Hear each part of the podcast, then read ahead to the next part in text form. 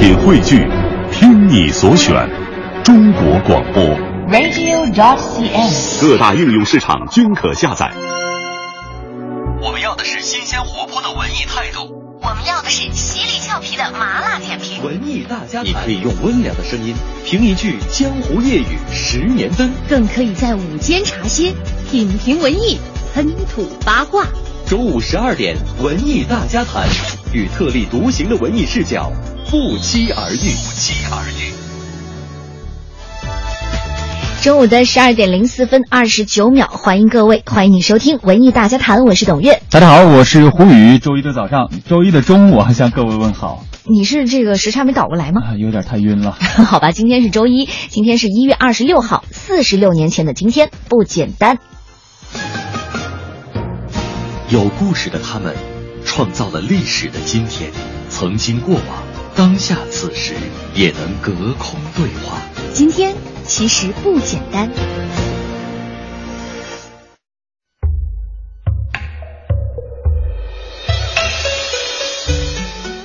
四十六年前的今天，一九六九年一月二十六号，方文山出生在台湾。在进入音乐界之前，他曾送过外卖，做过推销员、管线工、外劳中介。为了圆梦，他在台北努力地奋斗着。低微的出身挡不住他惊世的才华，他的横空出世让沉闷的华语词坛掀起了阵阵风暴，也让每一位听者可以随着歌词的流动，在千年的历史光轮中徜徉。有色渲染是旅途，韵味别私藏，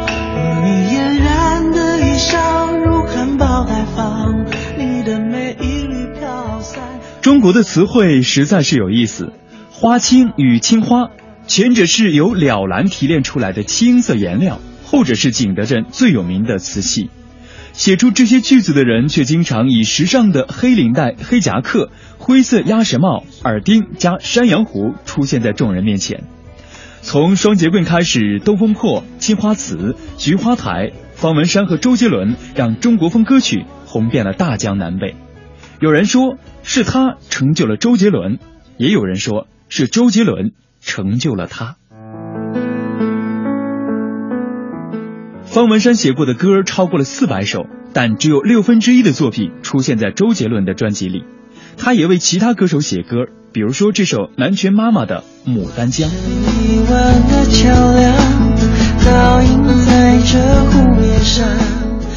周杰伦曾这样形容方文山，总是觉得他是属于那种穿长袍站在私塾，摇头晃脑教小孩子们背诵诗书的夫子。这样的人跑来现代，还用电脑创作歌词，看来可能真有上辈子这种事儿吧。虽然装扮时尚，可怀旧的特质却是从骨子里透出来的。雅乐，一人憔悴，我举杯，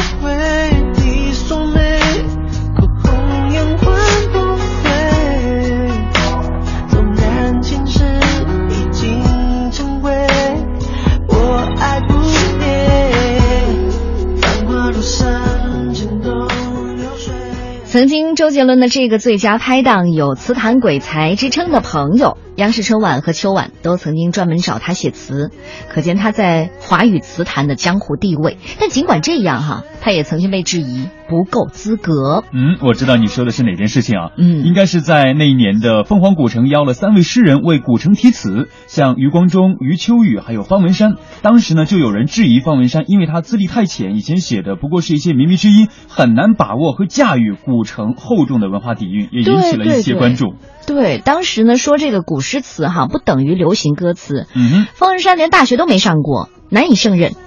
但是世界上所有的艺术其实是相通的。方文山既然能写好当代的词，说明他也有无限的可能去写好古代的词。哎，这一点我是非常同意的。像他的《菊花台》《青花瓷》和《兰亭序》都非常有这个文化底蕴，嗯而且他的对对名作《东风破》本身就是古代的一种词牌名。不过连方文山自己都承认了，周杰伦有些歌呢他是写不出来的，比如说《外婆》、嗯，梯田、稻香这种非情歌的，嗯讲大自然的、讲爱情的，或者是讲童真的。呃，方文山在这方面他觉得自己比较欠缺，尽量的不去碰。而周杰伦在这方面呢，就观察的很细微，比如说这首。听妈妈的话，就是由周杰伦自己填词作曲的，我们一起来听一下。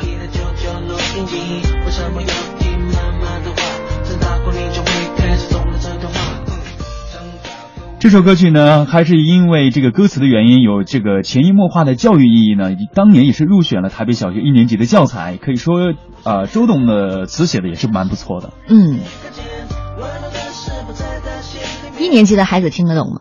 我打算今天晚上回家试一下哈。嗯，好，今天呢，我们的话题就是小时候妈妈为我唱过的歌谣。我相信大家如果是在关注文艺之声的话，一定知道了很多档节目都在招募这个。呃，给父母唱首歌这样一个活动哈，哎因为要过年了，带一份意想不到的大礼送给爸妈。你说咱爸妈缺什么呢？好像什么都不缺，缺的是陪伴，缺的是我们没有说的那几句话，哎或者是你给他唱一首歌。是的我在想，我真没给我妈唱过什么歌。啊，那如果说今天我小时候可能奶声奶气的唱过小燕子。啊哈，那现在想一想，要给妈爸爸妈妈送上一首什么样的歌曲啊？嗯我们这个活动呢，也是由我们文艺之声联合了这个阿里公益天天正能量共同主办的“我给爸妈唱一支歌，关爱父母”大型的新春公益活动。呃，也希望大家在听节目的同时呢，如果说你想参与这个节目的话，把你的联系方式发送到我们的微信公众平台上来。嗯，这样的话呢，下节目之后，胡宇就给你打电话。哎，然后呢，和你具体的沟通一下细节，到底该怎么来唱，嗯以什么样的方式，呃，给我们发送过来，我们会在节目中过年的时候我们会滚动播出的。对，这滚动播出呢，除了文艺之声之外呢，还有乡村之声、嗯以及这个央广网、中国广播 APP 和唱吧会进行展播回听。呃，我觉得哪怕是在外地的朋友哈，嗯因为像这个呃，听到的方式有很多嘛。嗯，你回到家的时候，你说妈，你看我呢参加一电台活动，您听一听吧。哎，我觉得这这种 但是这种这种是一个小惊喜，应该是意想不到的一个惊喜。对，就是咱们就是给大家呃送出的这个声音，不光是在我们的节目中播出，我们还会刻成盘，嗯连同我们的新年大礼包一并的寄给你的爸爸妈妈。就你没有，如果还没有到家的话，可能我们的礼物已经到家了。对，你看，我们会在节目当中呢，至少我们节目会选出五位幸运的听众。嗯哼，当然，在之前也要要求你唱歌别唱那么难听哈。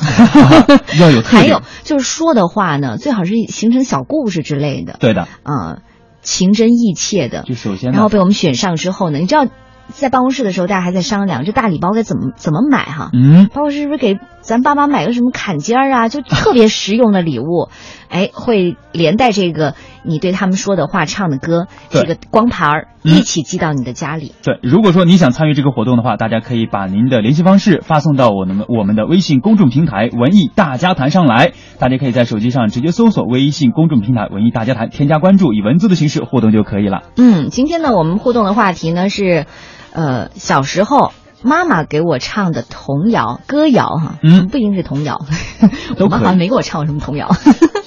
好吧，呃，也欢迎大家加入哈，因为在今天呢，为大家准备的奖品也很丰厚，有民族文化宫大剧院在二月十三号、十四号情人节期间，由北京演艺集团出品，北京经演文化传媒有限公司制作的《美妙的和谐》，由丁毅和洛里娜玫瑰之夜演唱会。为你送去最浪漫的情人节礼物。今天呢，我会在节目当中送出四张演出票。嗯，同时呢，还有国家话剧院故事行十年磨一剑的暴风雪的话剧演出票。本周呢，我们会带着大家呃走进这个国家话剧院去观看这场演出。今天节目中，我们将会送出十张话剧票。嗯，然后这个演出呢是在本周五，本周五我们文艺大家谈也会组一个小小的观剧团，到时候也会见到两位主持人哈。嗯，好的，接下来进入我们今天的主编点头条，有请乐视网的文艺频道的主编于长江先生。有态度，有温度。主编点头条。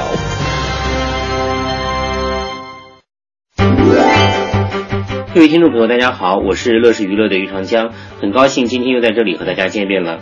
大家上周一直在热议陈赫离婚这一热点话题，在周四，陈赫发微博正式承认已经离婚半年，在十小时之内转发二百八十万次，超过了文章承认出轨时微博十小时二百五十万次的记录。更是打破了王菲宣布离婚时四小时一百万次的记录。随后，陈赫的前妻转发微博称：“他是个脆弱的孩子，却是我的亲人，请大家不要攻击他。”然后更有媒体爆料称，拍到了陈赫与张子萱疑似偷情的照片。事件一出，引发了大家的各种的评论与吐槽。长江想在这里说，情感和婚姻也许是这个世界上最私密的事，无论是双方的亲人或者朋友，更或是我们这些距离更远的观众粉丝，永远都无法体会当事人的内心世界。更无从站在道德的立场上去发出各种的评论与指点。也许更多的，我们可以更好的去反思自己，怎样才可以更好的珍惜身边的爱情和婚姻。另外，从微博互动的数量来看，艺人作为公众人物，他们的情感婚姻生活依然是大众关注的焦点，而且观众参与互动的欲望越来越强烈。所以，我们通俗的来看，一个艺人到底红不红，除了要有成功的作品。还要看他的情感话题是否关注度足够高。除了陈赫离婚的热点娱乐新闻，我们还想来关注另外一个人，一个诗人，一个湖北的农妇余秀华。余秀华一九七六年出生于湖北钟祥，因出生时道产缺氧，造成有脑部疾病。高中毕业后一直闲赋在家。十九岁时在非自由恋爱的情况下结婚，现在有一个十八岁的儿子。其代表作《穿过大半个中国去睡你》在诗刊微信号发表后一夜成名，成为大家热议的焦点。在这里，我挑了他作品中的一首几句话读给大家，直观感受一下。井台，许多井散落在地里，你若有醉意，就无从寻觅。哪一口枯了，风声四起；哪一口丰盈，拍一拍就溢出蜜。而井台骨灰里的善良和敌意。让日子一砖一砖扣得更紧密。小编大致都读了一下余秀华的作品，取材都来自于村镇农妇的日常生活，井台、墓园、小狗、菜园，这些如同车流高楼一样的日常景物。但是在他的描述和表达下，生出了许多的深度和灵性的诗意。也许患病的身体让他的情感体验更加的敏感直接。那我们这些在都市写字楼里打拼，在拥挤的地铁里奔波，在密集的车流里边拥堵的人，可不可以也有更多的诗意，让日常的生活更加的温暖丰富起来？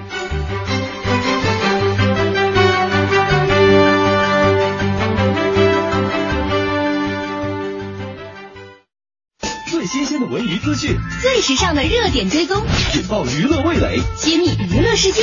十二点娱乐播报。根本停不下来。马上进入我们今天的十二点娱乐播报。今天关注的头条呢是谢贤，其实不只是他了，是浙江卫视呢马上要推出的全新的明星竞技真人秀。掌声响起来。呃，就像当年的花样爷爷一样。昨天呢，这个节目在杭州举行了开播发布会，除了杨洪基之外呢，像谢贤、黄百鸣、刘雪华和王姬四位嘉宾都出席了。这五位明星嘉宾哦，最年轻的是王姬，都已经年过半百了。谢贤呢，更是马上要过八十岁的高龄这个生日。嗯，呃，五位嘉宾的平均年龄是六十六岁，要在这个舞台上展现自己不为人知的一面，征服更多的八零九零后的观众们。我听着就为他们捏一把汗啊！节目组邀请了这么多的老牌明星，用全新的才艺来颠覆自己，并引入了这个淘汰的机制，肯放下身段，拿出浑身的本事，取得现场三百位平均年龄只有二十五岁的年轻观众的认可，对这些明星、老牌明星来说，可以说已经是难能可贵了。嗯说到参加节目的原因，王姬和刘雪发都说是为了挑战自己，打破观众对自己在影视剧中的一种既定的印象。嗯，首场录制的时候呢，王姬就以性感的埃及艳后造型惊艳了全场，而谢霆锋呢曾经劝阻自己的这个老爹哈、别了，你干嘛呢？何必呢？但是谢贤呢带着这整整四箱的衣服从香港飞到杭州，为了节目录制呢，老艺人也真的是够拼的。据说这谢贤呢每天还锻炼身体，增强体力。刘雪华排练的时候呢，是因为演的舞蹈嘛，哎导致这个软骨组织挫伤了。昨天发布会结束的时候呢，刘雪华还是需要在工作人员的搀扶下一瘸一拐的离场的。是的，而在这个节目内容呢，也相继曝光，像王姬与虎共舞，刘雪华扮武则天，谢贤呢想赢得儿子谢霆锋呃的这个支持，杨洪基呢唱了这个 TFBOYS 的歌，黄百鸣呢要当歌手。呃，你你可能觉得自己听错了，你确实没有听错。爸爸妈妈的偶像为了争夺年轻的你当观众，他们实在是太拼了。嗯，哎，我在想啊，就是我们现在老说要迎合现在八零九零后，其实我不太喜欢“迎合”这个词。嗯哼，比如说这个《智取威虎山》，我觉得它就是一个很好的范例。我没有迎合现在的观众，你说最开始的时候他也他也没做什么宣传，但是现在票房摆在那儿，还有就是很多年轻观众接受了，我觉得至少不要说一味的去迎合，哎，对，可以跟他现在有一个沟通的方式，哎，但是迎合我真的不喜欢。没必要迎合，用心做好就可以了。来，接下来我们说的是第二条，崔永元。嗯，东方卫视的春节盛宴“春满东方”二零一五羊年新春群星大联欢将在大年初一晚上和观众见面。在集结了很多大咖的这个豪华阵容当中呢，崔永元刚刚确认担任东方春晚的主持人。这一次呢，他不仅挑起了这个主持的重任，还将和王西一起带来中西合璧的脱口秀表演。嗯，而在这之前呢，东方卫视中心和崔永元的团队联合创制了中国首档社交类谈话节目《东方眼》。节目从二零一五年开年起，在东方卫视每周一到周五晚上二十一点二十三分播出。这次崔永元担纲东方卫视春晚的主持人，将是他在卫视春晚的主持人首秀。因为在这之前。他曾经三次登上春晚的舞台，你还记得吗？啊就有一年哈，那个崔永元还有赵本山、宋丹丹一起出演那个《昨天、今天、明天》，你还记得吧？啊，记得啊，我当时觉得天哪，太厉害了！当时的语言类节目好像就是一等奖。对，但是你感觉他站在舞台上就是一种本色的出演，后面还绣了一把那个那个手绢儿。可是后来他自己不是说嘛，其实特紧张，双腿都特别不自然。我相信，哪怕是这个在战场上 已经厮杀很多年的老将哈，走上这个春晚舞台，全国人民关注的舞台，还是多少有一些紧张的。对来，还记得有一次，嗯我就是看他的这个书里写的，就两千年的时候，他参加那个跨世纪的春晚，然后当时安排他和林心如合唱。然后他的女儿是在电视机前看的，当时就哭了。我爸怎么跟女明星合唱呀？怎么也是带上我呀？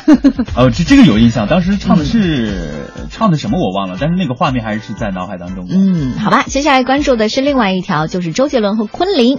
哎，两位呢应该是在度蜜月了，但是有网友拍到两人是排队挤公交，我们一起来关注一下。周杰伦和昆凌呢，宛如童话般的婚礼画面还在很多的粉丝心目当中。目前呢，两人在呃婚后还仍留在了英国，除了享受二人的这个世界之外呢，也因为周杰伦也将会拍好莱坞的电影《惊天盗魔盗团二》。不过呢，趁着这个空档，两人也会经常在英国的街头走一走、逛一逛。有网友就拍到了两人搭地铁、排队等巴士的画面。嗯，除此之外呢，也有网友和周杰伦夫妇在同一家餐厅用餐。你说他在吃面条的，咦，这人谁？周杰伦说 是两人哈并肩而坐，看起来其实就跟一般路人没有什么两样。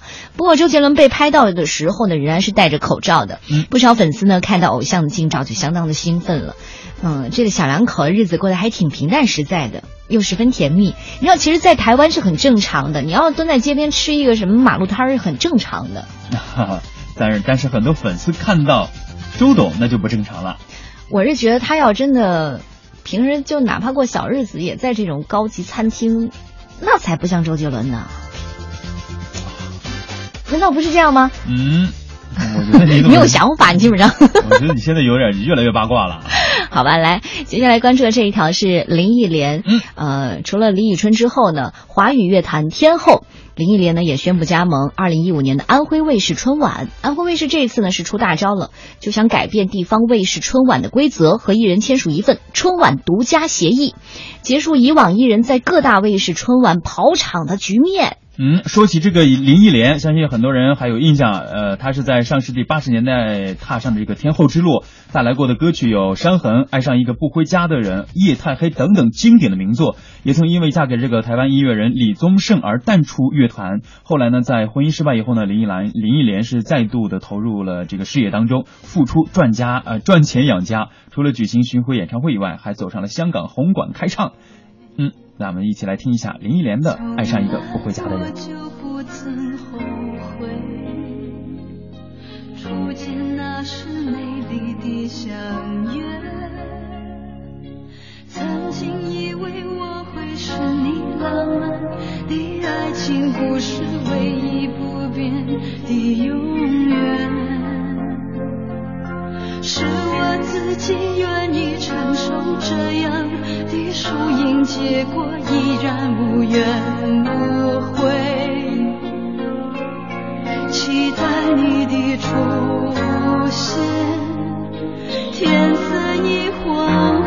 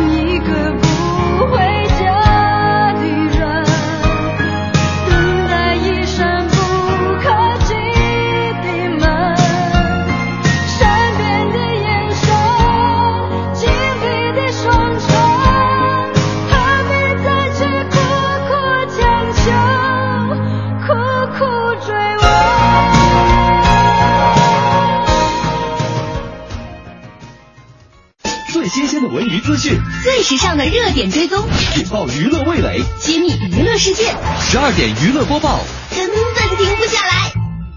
十二点娱乐播报，我们还在继续。接下来关注的就是曾经在去年的央视春晚上创造了这个收视奇迹的李敏镐。嗯哼，呃，据台湾的这个《中国时报》报道呢，李敏镐为电影处女作《江南一九七零》卖力的宣传。最近，呃，他在上韩国访谈节目的时候呢，也被翻出了刚出道时候的一些客串的影片，青涩的模样和演技跟现在差别是非常大的。他回忆呢，当时才十几岁，演出的酬劳呢不到三千块钱，一拿到呢就跟朋友们一起吃吃喝喝花掉了。如今呢，他虽然已经二十七岁了，却已经跻身一线男星了。接演这个《江南一九七零》的片酬约为九百三十五万元，飙涨超过六百倍。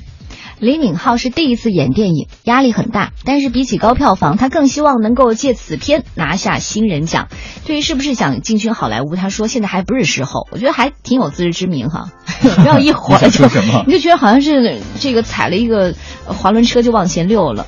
呃，但是他也说了，未来呢是有机会，不排斥的。如果公司让他放假呢，最想去南极旅行，看极光，远离人群。你见过乌压压的中国粉丝吗？南极有企鹅啊。也是乌压压一片，好吧。好的，我们继续来关注憨豆天价卖二手车，报价高达八百万英镑的这么一条消息。憨豆先生，英国的喜剧演员罗恩·阿特金森拥有一辆麦克拉伦超级跑车，购车十八年以来呢，已经是发生了两次车祸。不过呢，他现在打算出售这辆二手车，报价高达八百万英镑，约合一千一百九十九万美元，相当于原价的近十五倍啊。嗯，按照这个汽车经销商戴维克拉克的说法呢，这一辆拥有六点六万公里里程的二手车已经被赋予了有趣的历史内涵。他还说哈，如果你想拥有一辆经历丰富的好车，包括曾经遭遇不止一次的车祸，那么这辆迈克拉伦跑车就是你的绝佳选择。这都可以，包括曾经不止一次的车祸都在卖点当中。嗯，对啊，因为他是憨豆先生啊。但我觉得，要是憨豆先生卖一辆小甲壳虫的话，估计会卖得更好。嗯，就他在戏里老出现的那辆小甲壳啊，虫，道具车是吧？嗯，道具车，好吧。好的，您正在收听的是文艺大家谈，大家可以在这个时候加入到我们文艺大家谈的微信公众账号“文艺大家谈”来与我们互动。今天的互动话题就是，嗯，就是小时候妈妈为我唱过的歌谣。要过年了，带一份意想不到的大礼送给爸妈吧。通过电波用自己的声音来表达，一首歌、几句话、一段回忆，大声说出来。或许他们想要的仅仅是一份温暖，一种陪伴。爸妈，今天我们回来过年。中央人民广播电台文艺之声联合阿里天天正能量共同主办“我给爸妈唱支歌”关爱父母大型新春公益行动。过年啦，让我们携手一起给爸妈唱支歌。还有阿里公益天天正能量为一百位幸运听众提供的年货大礼包，一并送到您家，快来参与吧！活动参与方式：把你的声音祝福发送到文艺之声首字母 wyzs at cn 二点 cn 邮箱，或者是通过唱吧比赛专区参与。用你的真心，让咱爸妈度过一个感动而又温馨的春节。我们要的是新鲜活泼的文艺态度，我们要的是犀利俏皮的麻辣点评。文艺大家谈，你可以用温良的声音评一句江湖夜雨十年灯，更可以在午间茶歇品评文艺，喷吐八卦。周五十二点，文艺大家谈，与特立独行的文艺视角不期而遇。不期而遇。中午的十二点三十三分二十七秒，欢迎回来，这里是无所不谈的文艺大家谈，我是董月。大家好，我是胡宇。嗯呃还记得我们今天的互动话题吗？就是小的时候妈妈给你唱过的歌谣有哪些呢？欢迎大家在这个时候加入到我们文艺大家谈的微信公众账号上来和我们展开激烈的讨论。嗯，另外呢，在这里呢也要招募我们的热心听众哈。嗯，呃，过年了，带一份意想不到的大礼送给爸爸妈妈嘛。我们都说现在这个生活条件好了，这个物质上基本上都不缺，但是缺什么呢？缺你的声音，缺你的问候，缺你为他唱的一首歌那种情谊，那种陪伴。好吧，今天呢就给大家这样一个机会，中央人民广播电台文艺之声联合阿里公益天天正能量共同主办的“我给爸妈唱支歌”关爱父母大型新春公益活动，好长啊！哈哈，文艺就就让你唱首歌给你妈听。是的，如果说你一旦被我们选中的话呢，我们会这个送给您由这个阿里公益天天正能量提供的年货大礼包，还有我们为你刻上的一个珍藏版的纪念 CD。对，然后呢，可能还在你人没到家的时候，我们的礼物就已经先抵达了。爸爸妈妈就已经感动了。对，在我们的文艺大家谈当中呢，会选出五位的幸运听众，那应该会最后在二月五号截止我们这个活动。嗯，从现在开始，每天中午的十二点到一点。别忘了文艺大家谈我们的微信公众平台。如果你想参与这个活动，请你先写上“我想为爸妈唱支歌”，歌然后留下你的电话联系方式。我们会在节目之后呢，由胡宇跟您取得联系，我们一起去敲这个细节。哎，对的，就是到底该怎么来录，录哪些内容，我会详细的给您说。那么我们今天的这个互动话题已经说出去之后呢，看看我们这个微信互动平台啊，很多的小伙伴也是发来了个消息，对推推说了，我小时候听到的童谣都是姥姥唱给我的，如今呢，他已经九十九岁了。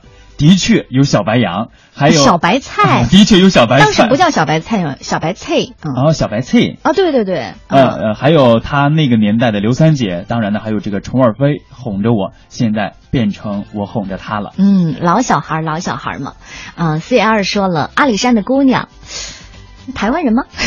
还有这个海洋之心永恒，他说了，我儿时的歌谣呢，呃，最深刻记得的是世上只有妈妈好，这是影响最深的。这个也是有影响我最深的。嗯，呃基本上是在八几年的时候嘛，但是我连看两遍。对，是的。嗯，贝尔呃，小贝也说了，为啥我小时候老妈给我唱的是军港的夜呢？我知道为什么，我到现在给孩子唱的也是这种船呐、或者海边这种歌。你知道军港的夜你唱的时候，首先那个调子非常适合哄孩子睡，另外在船上你要想象那种荡漾的对荡漾的感觉，就很容易就像睡在这个摇篮里。的夜啊，董雅怡，怎么别睡了，别睡了，别睡了。好吧，还有呃，这位疯子说了哈。我小时候呢，妈妈给我唱的有很多，比如《常回家看看》，可能我妈有先见之明，知道我长大之后回家次数少。还有就是《青青河边草》，不知道你们知道吗？当然知道了。还有就是教我唱的儿歌，比如那个“一闪一闪亮晶晶，满天都是小星星”，好吧？还有呃。说到周杰伦了，嗯，周杰伦家庭很幸福，他对家里观察很细心，唱的歌就能看出，就能听出来。嗯，桑莎说了，小时候妈妈给我唱的一支歌呢是《洪湖水浪打浪》，到现在还记得旋律。嗯，Rain 他说了，呃选我吧，我妈都八十六岁了，我小时候没听我妈妈唱过歌，因为她是外语老师，教我们说外语，背毛主席的诗词。但是现在她唱了这首毛阿敏的《天之大》。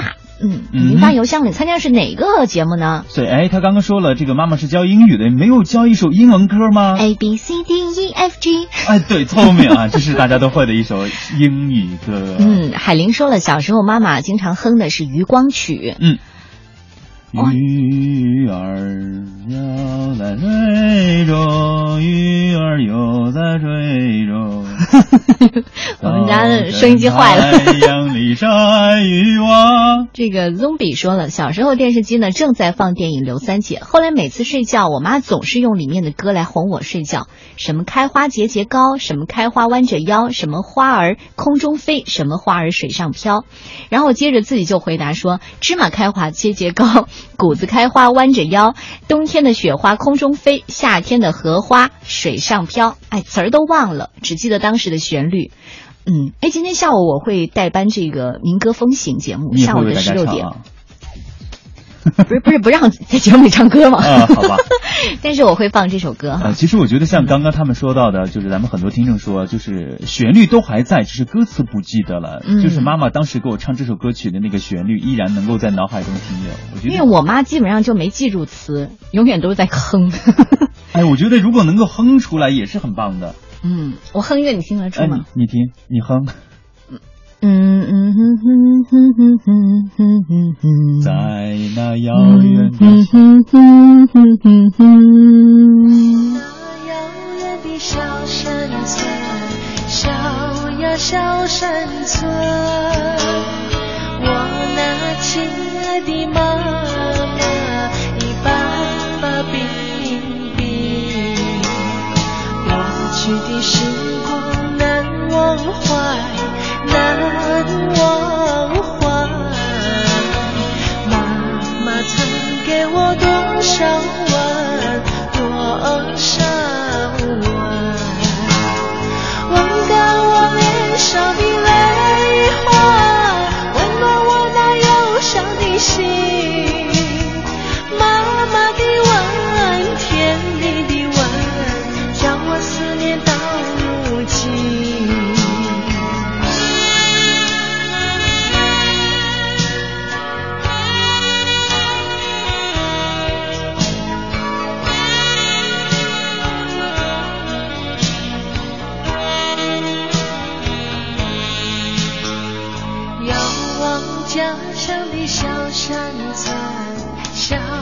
小山村，我那可爱的小燕子，可回了家门。女儿有个小小心愿，小小心愿，再还妈妈一个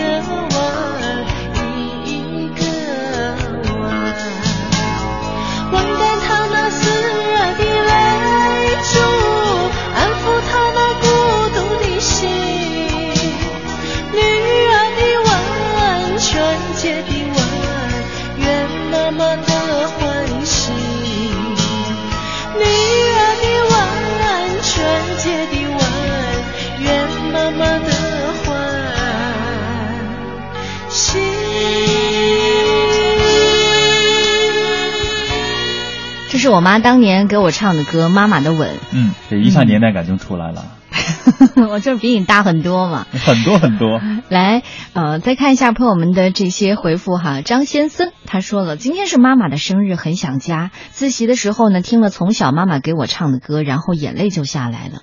嗯，早上自习嘛。我以前是多么的不屑距离，不屑时间，今天突然意识到，有一天衰老会带走他们，我会失去他们，那时候我肯定会后悔这两年我不在他们的身边。那首歌叫《月儿明，风儿静》。啊，在这里呢，我们也送上我们来自文艺大家谈的生日祝福，嗯，祝福阿姨今天生日快乐。那边的那边说了，我最喜欢的歌是小时候妈妈最爱为我唱的《弯弯的月亮，小小的船》。无论是成功失败的时候，啊、总会想起它。那柔美温暖的旋律让我平静，给我力量。你看，这就是妈妈的能量啊！对啊、哪怕我都现在 我都当妈了，但是我还记得妈妈当年在我小时候埋在我心里的那颗小种子。嗯哼，霉运删除中说了，我小时候学会的第一首歌曲呢，就是妈妈教给我唱的那个《北风那个吹》，从此呢，这首歌就一直陪伴着我成长。后来呢，我也把这首歌交给了下一代。北风那个吹，是的，睡觉的时候唱这个吗？给我盖多一点被子。鲁冰花是我小时候妈妈最喜欢给我唱的歌，嗯、还记得小的时候，每次听这首歌的时候，我都会心里很难受，每次都会觉得我好幸福啊。嗯，小圈儿也说了，记忆中唯一一首妈妈教我唱的歌是《轻轻的告诉你》，可惜永远都无法再听妈妈再给我唱这一首歌了。一晃十多年过去了，妈妈应该变成了天空中千万颗星星当中的最亮的那一颗，在晴朗的夜空陪伴着我成长。嗯，还有明天会更好。他说了，小时候妈妈经常给我唱的歌呢，就是邓丽君的歌《甜蜜蜜》《又见炊烟》和《小城故事》等等。现在呢，依然能够清晰的记得妈妈给我唱歌那个画面。我觉得我妈唱歌就最好听的。啊，我也这么认为。虽然我听过我妈妈唱的歌很少，你妈没给你唱过歌吗？没有。马上打电话，下节目就打电话。我妈会你追一首你有病吧？好吧，今天我们的话题呢，也希望大家继续参与哈，因为今天实在是有太多的奖品要送出去了。首先呢，就是民族文化宫大剧院在情人节期间，也就是二月十三号和十四号，将会带来一个围绕爱情主题的歌会。嗯，这是一个中西合璧的、充满梦幻的玫瑰之夜。同时呢，还有国家话剧院的导国家话剧院的话剧《暴风雪》，我们也会在今天的节目中送出十张话剧票。在本周五，我们将会组织大家去观看此剧。嗯，到时候大家一起合个影吧。干嘛呢？请旁听人员安静。现在宣布法庭纪律：无娱乐精神者不得旁听，不得随意狂躁及进入审判区，欢迎鼓掌、喧哗、起哄，请自觉开启一切移动设备、微博、微信、微视。娱乐大审判允许答辩，拒绝上诉，拒不接受庭外调解。你无权保持沉默，你所讲的一切呢，都会作为呈堂证供。那做人呢，最重要的就是开心吗？发生这种事，大家都不想的。有请审判长、审判员入庭，全体起立。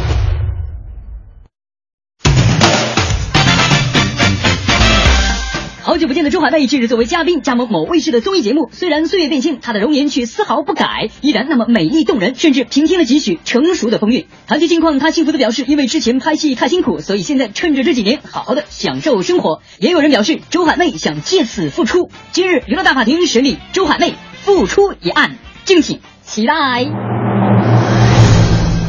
娱乐大法庭现在开庭，有请海媚上场。你会不会忽然的出现在街角的咖啡店？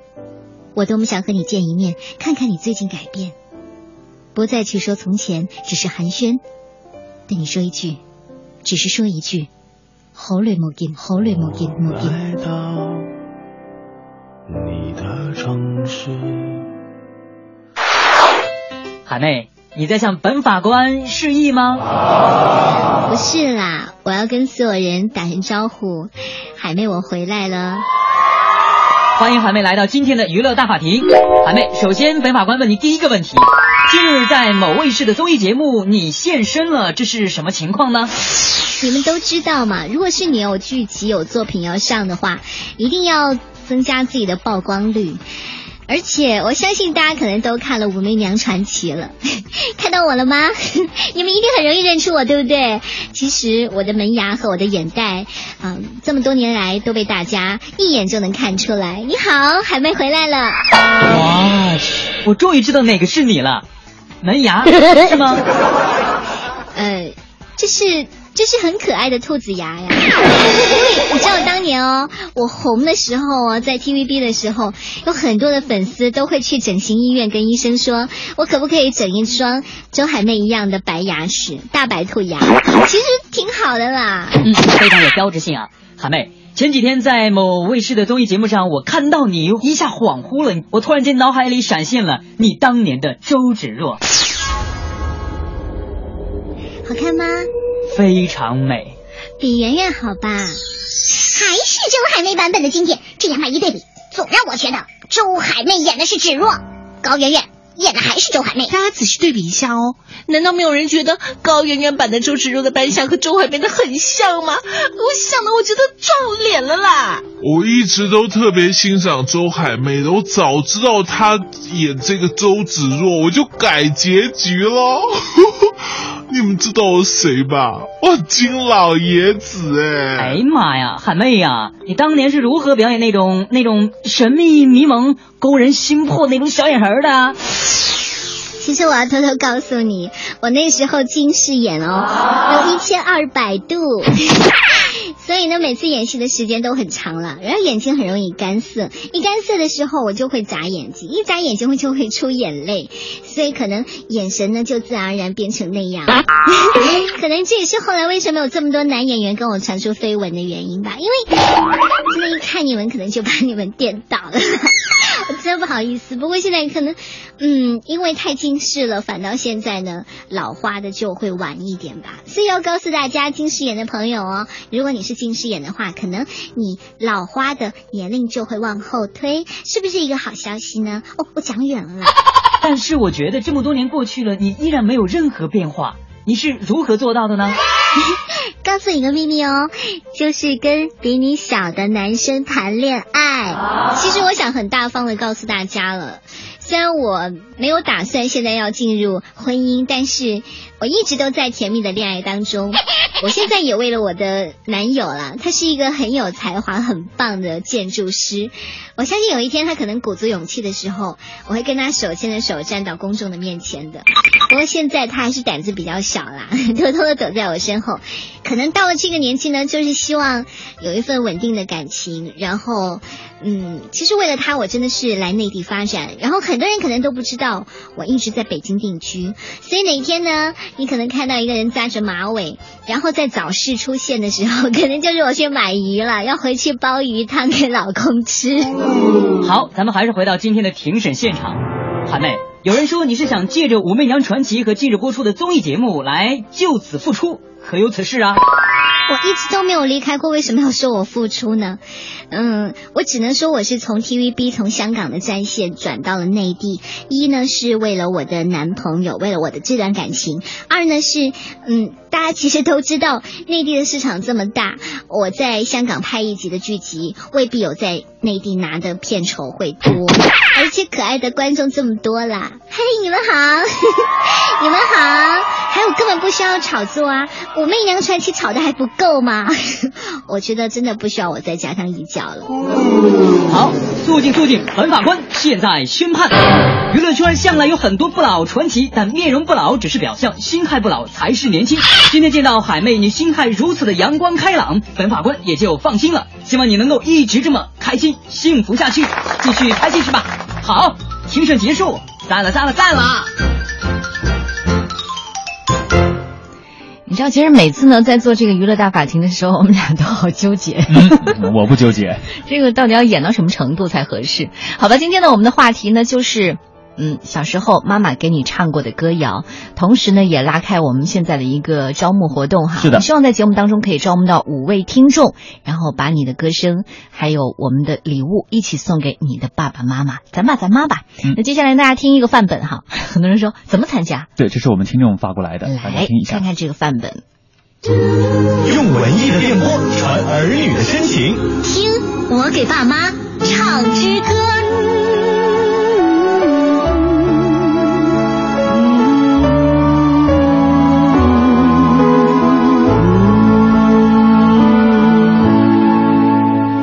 大家好，我叫董萌萌，是重庆大学大四的一名学生。北京的冬天要比重庆冷得多。我记得有一次我去人民大会堂演出，那也是一个冬天，因为没有手机，没有办法和爸爸妈妈取得联系，我根本就不知道什么时候才能结束。当我结束之后，站在大会堂的门口，我一眼就看到了警戒线外边站着的妈妈，我特别开心的跑过去问她，我说妈，你怎么那么清楚我什么时候放呀？妈妈说。就是因为不清楚你什么时候放，所以一下班我就站在这里，一直站了四个多小时。我听完这句话之后，眼泪一下就下来了。现在放寒假了，我又要回家了，又可以见到亲爱的爸爸和妈妈了，又可以和他们一起过年，一起包饺子了，嗯，特别的开心。我不会唱歌，但是在这儿我想送给爸爸妈妈。一首我唱的还算比较好的歌。我来到你的城市，走过你来时的路，想象着没我的日子，你是怎样的孤独。拿着你给的照片，熟悉的那一条街，只是没了你的画面，我们回不到那天。你会不会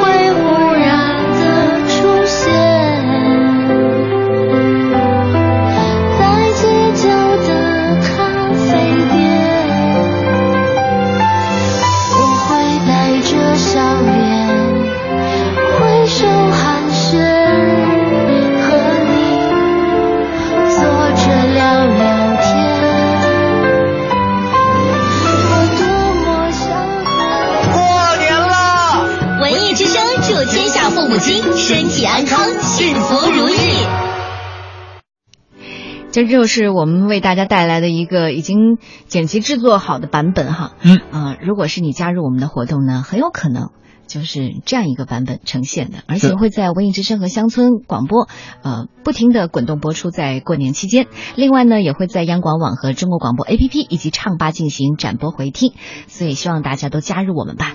好，那么下面我们看一看，今天普银会为我们今天的话题送上一个什么字呢？嗯，来有请文化学者老普。为什么叫老普哈？因为如果是大家关注的话呢，其实普音老师呢，在很多的媒体都给大家讲字讲了很多年了。妈妈小时候给我唱过歌吗？老普仔细的回忆了一下，好像没有，因为妈妈好像不喜欢唱歌，但童谣是有的。大概每一个孩子都有记在自己骨髓里的童谣，尤其是妈妈唱过的。汉字“谣”呢是言字旁，嗯，加一个手形，下面一个否。否呢是一种陶器，嗯，奥运开幕式呢这个击否而歌，气势雄伟。手呢与陶器合起来，啊，表示用手转动陶轮来制作陶器。这个窑啊。古文里呢，指的是没有音乐伴奏，只是唱歌的，叫做谣；有音乐伴奏的叫歌。康熙字典说：“曲和乐曰歌，图歌曰谣。”现在在民间流传的歌，通常也叫做谣，像民谣啊、童谣啊。古时候呢，所有的诗词都是有曲调唱出来的，比如李白的诗：“李白乘舟将欲行，忽闻岸上踏歌声。”桃花潭水深千尺，不及汪伦送我情。我想象啊，李白啊，一定是站在船头，这样高声的吟诵出来，呃，这样一首诗，然后呢，被汪伦在那边记录下来了。我想象的这个这个吟诵的情景声音啊，应该是这样的：李白乘舟将欲行，忽闻岸上。踏歌声，桃花潭水深千尺，不及汪伦送我情。那么汪伦边走边唱的，那就是谣。李白的这首诗一定也是即兴的唱和，也是歌谣。这是一种多么风雅潇洒的情景，令人神往。手摇陶轮制作陶器，这是一种劳动场景。儿时的母亲最深的印象，往往也是灯下劳作的情景。慈母手中线，游子身上衣。妈妈的童谣像烧结的瓷器一样坚固，年龄越大，越是铭记在心呐、摇加上提手是摇篮的摇，缓缓摇晃的摇篮是每一个孩子最幸福的童年时光。那个时候，妈妈哼的歌谣也许都不记得了，但它会进入孩子的潜意识的深处，影响人的一生。摇加上一个走之儿，就是遥远的遥，就像我们的人生注定要离开母亲，走向远方。母亲的童谣必然成为遥远的记忆，这样的记忆就像烧陶的炉火，温暖人的一生。今日汉字，童谣的谣。谢谢谢谢蒲英老师为我们今天带来了这个“谣”字。如果大家想看一看这个怎么写哈，不妨登录我们的文艺大家谈的公众平台账号。嗯，那稍后呢，我也会通知今天获奖的听众朋友。明天我们再见。